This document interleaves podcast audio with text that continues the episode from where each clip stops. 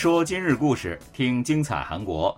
여러분，안녕하세 요。 听众朋友们，大家好，这里是韩国国际广播电台今日首尔。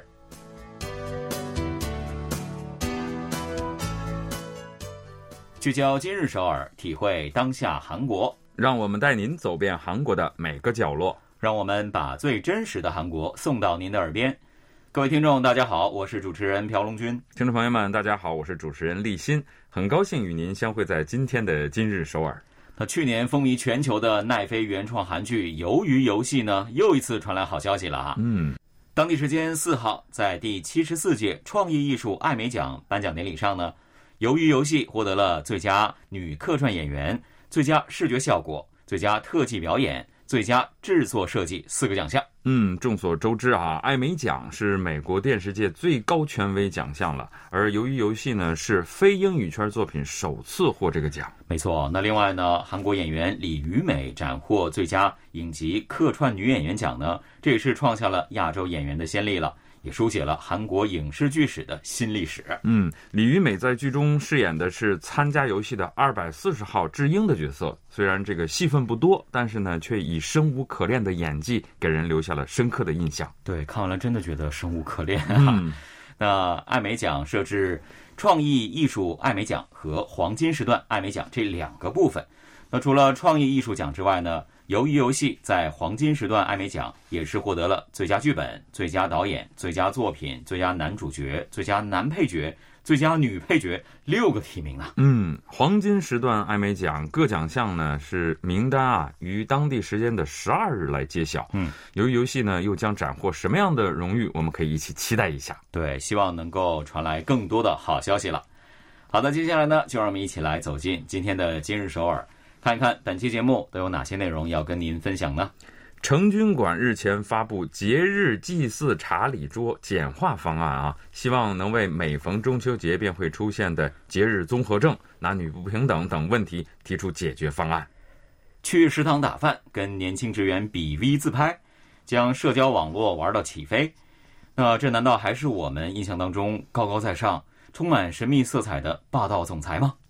随着体验经济时代的来临呢，MZ 时代的消费天平愈发的向购买体验倾斜。只要消费的过程开心有趣，就算费时费事也在所不辞。好的，那就让我们先来听一首歌曲吧，然后呢，一起了解详细内容。日前，釜山警察呢接到报警称，一对夫妻因为发生了争执，愤怒的妻子挥舞起厨房用的刀具，嗯，丈夫因此受伤了。后来经过调查才知道啊。这二人争吵的起因呢，竟然是今后到底要不要准备中秋茶礼祭品？哎呀，这件事哈，虽然有一点极端了啊，但是也反映了在韩国存在的多年的一个问题，那就是每逢中秋这样的传统节日，很多家庭都要进行茶礼活动，但是准备所需的各种饮食不仅繁琐，还很辛苦，所以主要负责动手的女性们是因此叫苦不迭，甚至出现了“节日综合征”这样的词了。是的。其实呢，男性们也并不轻松嘛，我觉得啊，那帮不上忙的他们呢，就得察言观色了，担心自己妻子一旦爆发，自个儿可就吃不了兜着走了。的确是有这样的问题啊。对呀，日前呢，一个专业调查机构为了了解民众对节日准备的想法和苦衷，以八百四十七名成年男女为对象进行了问卷调查。结果显示呢，六成的人认为节日活动中最有压力、最感到负担的一项就是制作油炸食品等。茶礼桌食品，没错。因此呢，有高达百分之九十四点三的受访者认为啊，是有必要简化祭祀所需要的食品的。绝大部分的人觉得呢，以家人或者是逝者喜欢的食物为主来准备就可以了，没有必要过分的讲究所谓的标准呢。嗯，有关查理桌的各种不满，的确是由来已久啊，甚至连一直在弘扬儒教传统文化的成均馆也认识到了这个问题的严重性。这个月的五号，成均馆礼仪定立委员会召开记者会，发布了一个简化查理桌祭品的标准方案。没错，成均馆呢，在高丽和朝鲜李朝时期呢，就是当时最高的教育机构啊，主持文庙的祭祀和儒生的教诲，在宣扬儒家礼教方面也是很有权威的。那他们发布的方案呢，应该是比较有说服力的。没错啊，礼仪定立委员会啊。中秋茶礼桌的主要祭品主要有六种了啊。松饼、野菜、烤肉、新奇就是 kimchi，水果和酒，在这个基础上呢，可以增加肉类、鱼类、年糕，但是最多呢也就九种了。是对此呢，程军馆也解释说了，根据记录各种礼仪的儒家经典著作《礼记》和《乐记》的记载呢，越是大的礼法就越要简单，也就是所谓的大礼必简了。对于祖先的缅怀之心呢，并不会因为祭品数量的多少而有所不同。嗯，感觉是很有道理啊。对，另外呢，细心的听友已经应该能发现哈，在成军馆给出的查理标准当中呢，没有陈，就是各种海鲜、蔬菜表面裹上面粉和鸡蛋煎出来的那种食品。对，那这种陈呢，几乎可以说是所有要准备查理祭品的主妇们的公敌了啊。没错，这个制作过程繁琐不说啊。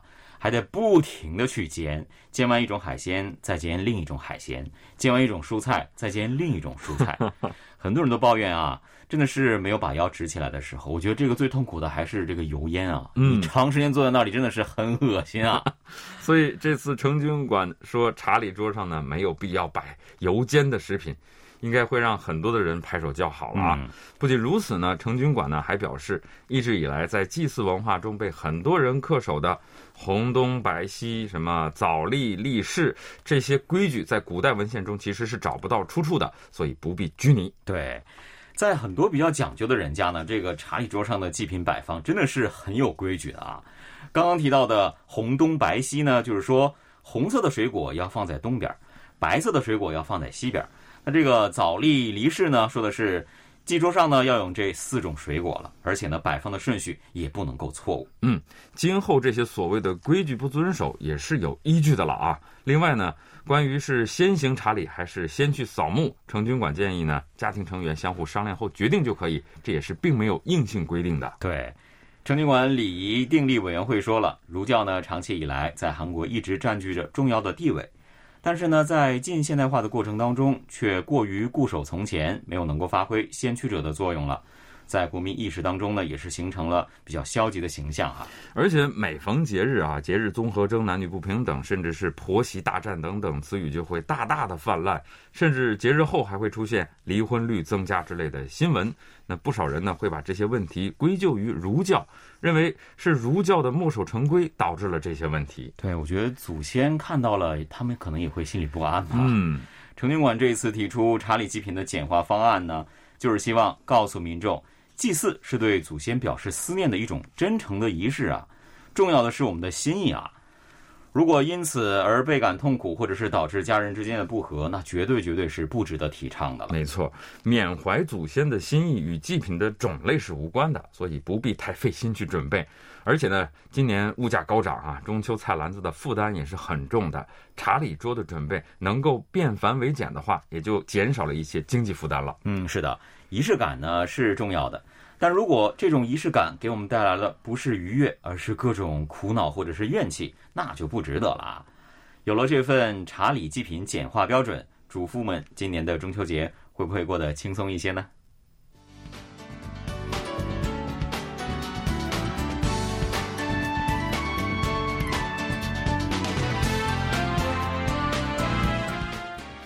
这里是韩国国际广播电台今日首尔，我们一起来了解下一条消息。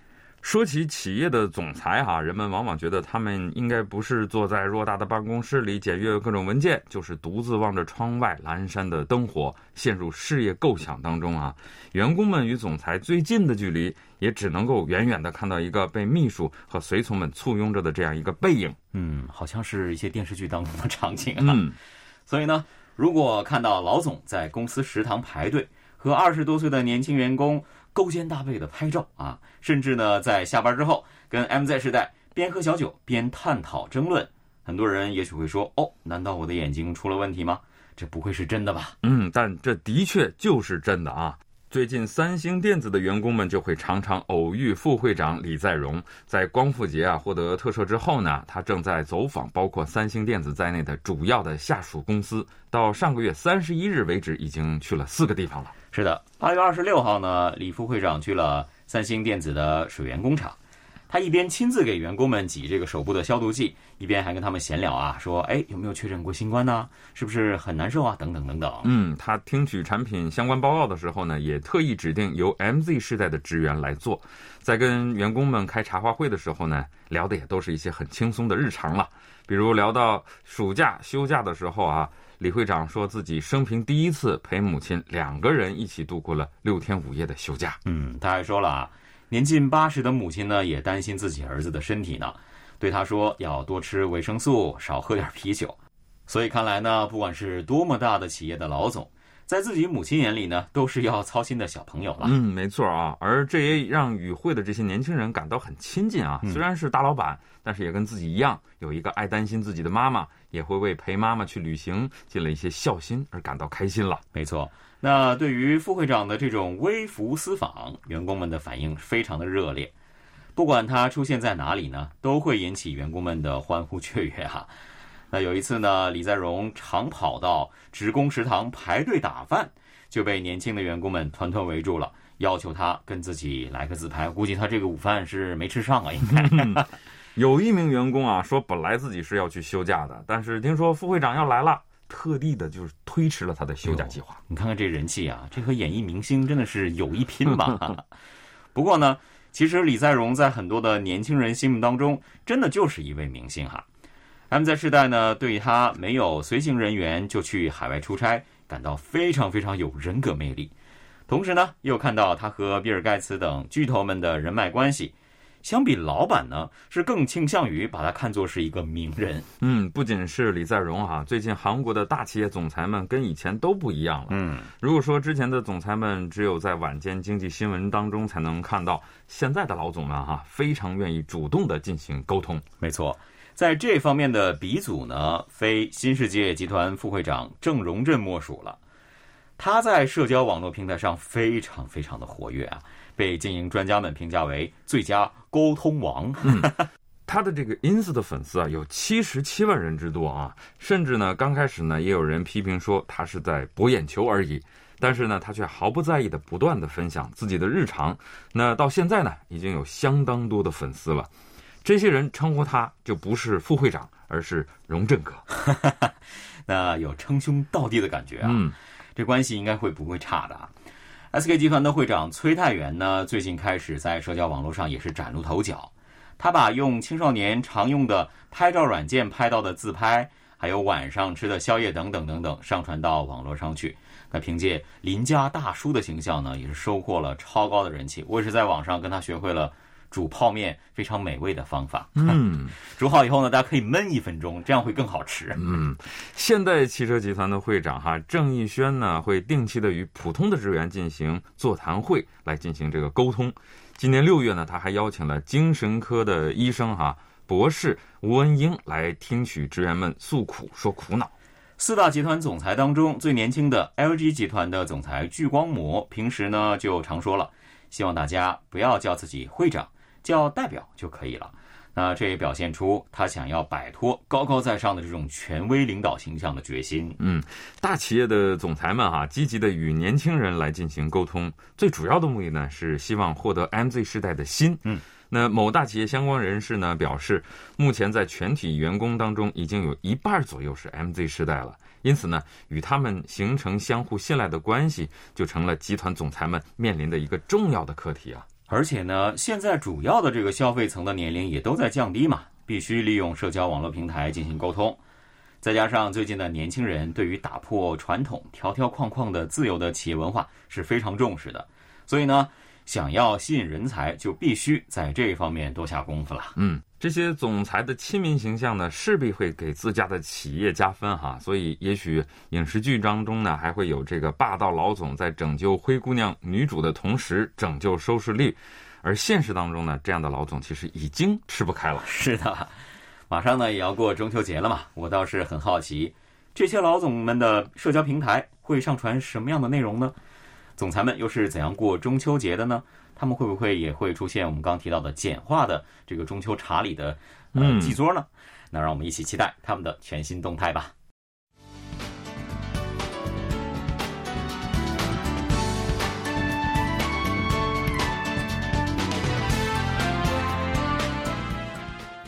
这里依然是韩国国际广播电台今日首尔，一起来看最后一条消息。好的，上月的二十六号呢，在首尔龙山区汉南洞的一个小胡同里啊，不知为什么排起了长队，二十多个人的队伍的尽头呢。是一个在农贸市场里常常都会看到的一个很普通的水果摊儿。嗯，这个摊子啊，跟一般的水果摊儿一样啊，摆着好几排红色的塑料小箩筐，商品价格呢也跟一般的市场的摊子是那种随随便便的用黑色的笔写在黄褐色的这个瓦楞纸上是一样的啊。顾客买了东西呢，也都是用黑色的塑料袋就那么一装，递给人家就完事儿了。但是这个摊子的主角，也就是水果，却是格外的与众不同。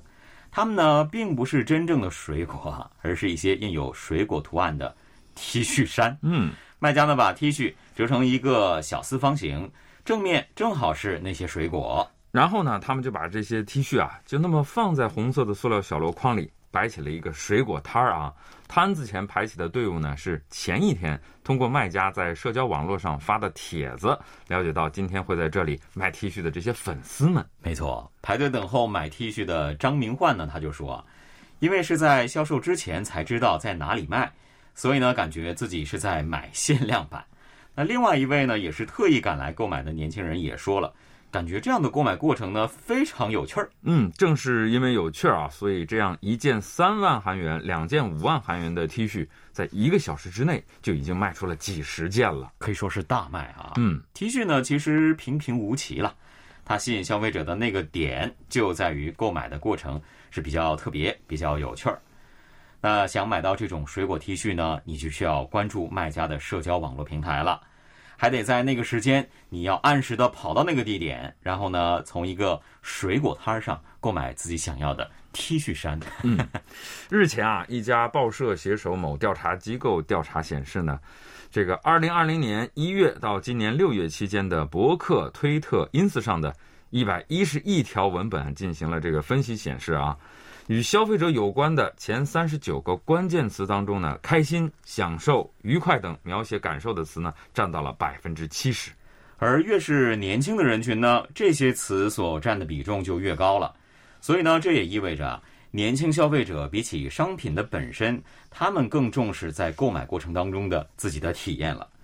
仁和大学消费者学系的教授李恩熙表示说。最近呢，消费者们非常喜欢去挖在网上很红的商品的出处，然后呢找到购买的方式，不惜花费时间还有精力去拥有它们。嗯，他们享受的是这样的一个过程。对，对他们来说呢，物品本身的价值已经不是很重要了，真正有价值的就是像寻宝一样的这种体验。没错，因此呢，一旦有趣儿的这个口碑传开的话呢，即使是很平凡的商品啊。也会自然而然地吸引到很多人前来购买，就比如说我们刚刚提到的那种水果 T 恤衫啊，因为在年轻人群当中是非常具有话题度的，已经有现代百货商店、易买得、二十四等等屈指可数的流通大企业向他们抛出了橄榄枝了。目前呢，正在就合作方式进行协商。用惯有的消费观念无法理解的这些消费行为，其实是越来越多了。嗯，比如呢，家住首尔西大门区的上班族李某啊，放着家门口附近的便利店他不去，偏偏要跑到很远的地方去买某种特色商品，是为了购买最近社交网络上的网红面包，也就是严氏牛奶奶油面包呢。他是跑遍了上班路上的所有的便利店啊。你说他得提前几个小时起床才行。他说了，其实呢自己并不是喜欢吃这种面包，他只是希望呢把这一体验上传到 ins 上来跟自己的朋友共享。嗯，庆尚南道统营有一家人气咖啡店啊，那里的代表饮品呢就是用拉花在这个拿铁咖啡上写出骂人的话 啊。也许有人说这不是纯粹是花钱找骂吗？但即使是这样的，每到周末啊都会有三百多人前来。不惜排队一个小时来喝这样的一杯脏话拿铁。对我听说这个脏话拿铁之后呢，真是一直都想笑啊。我觉得可能没有人喝吧。拍完照片以后，想要把它永久保存住。正是因为像这些人一样，在消费者当中寻求快乐还有意义的消费者的增加呢，迎合年轻人的消费趋势，还有致力于推出限量版的周边或者进行特色营销等等这样的一些企业，也是在逐渐增加的。比如说这个国民烧酒海特真露啊，就把自己的吉祥物那只大肚子短腿，还有一对铃铛大眼的蟾蜍运用到了极致。他们开了专门销售吉祥物周边的这个蟾蜍商会，在全国呢，快闪是缺了不少的粉丝。对，所以说呢，现在年轻人的消费呢，已经是从冲动购买走过了按需消费，进入到了花钱买体验的阶段了啊。商品怎样呢？这是次要的，只要是让我开心了。那就是好东西，那我就可以掏钱包。好的，今天的今日说节目呢，又到了结束的时候了。非常感谢各位的收听，在这里呢，我们也要祝大家中秋花好月圆了。嗯，健康快乐哈。是，好，我和龙金呢，在这里就跟大家说一声再见了。听众朋友们，안녕히계세 요， 안녕히계세 요。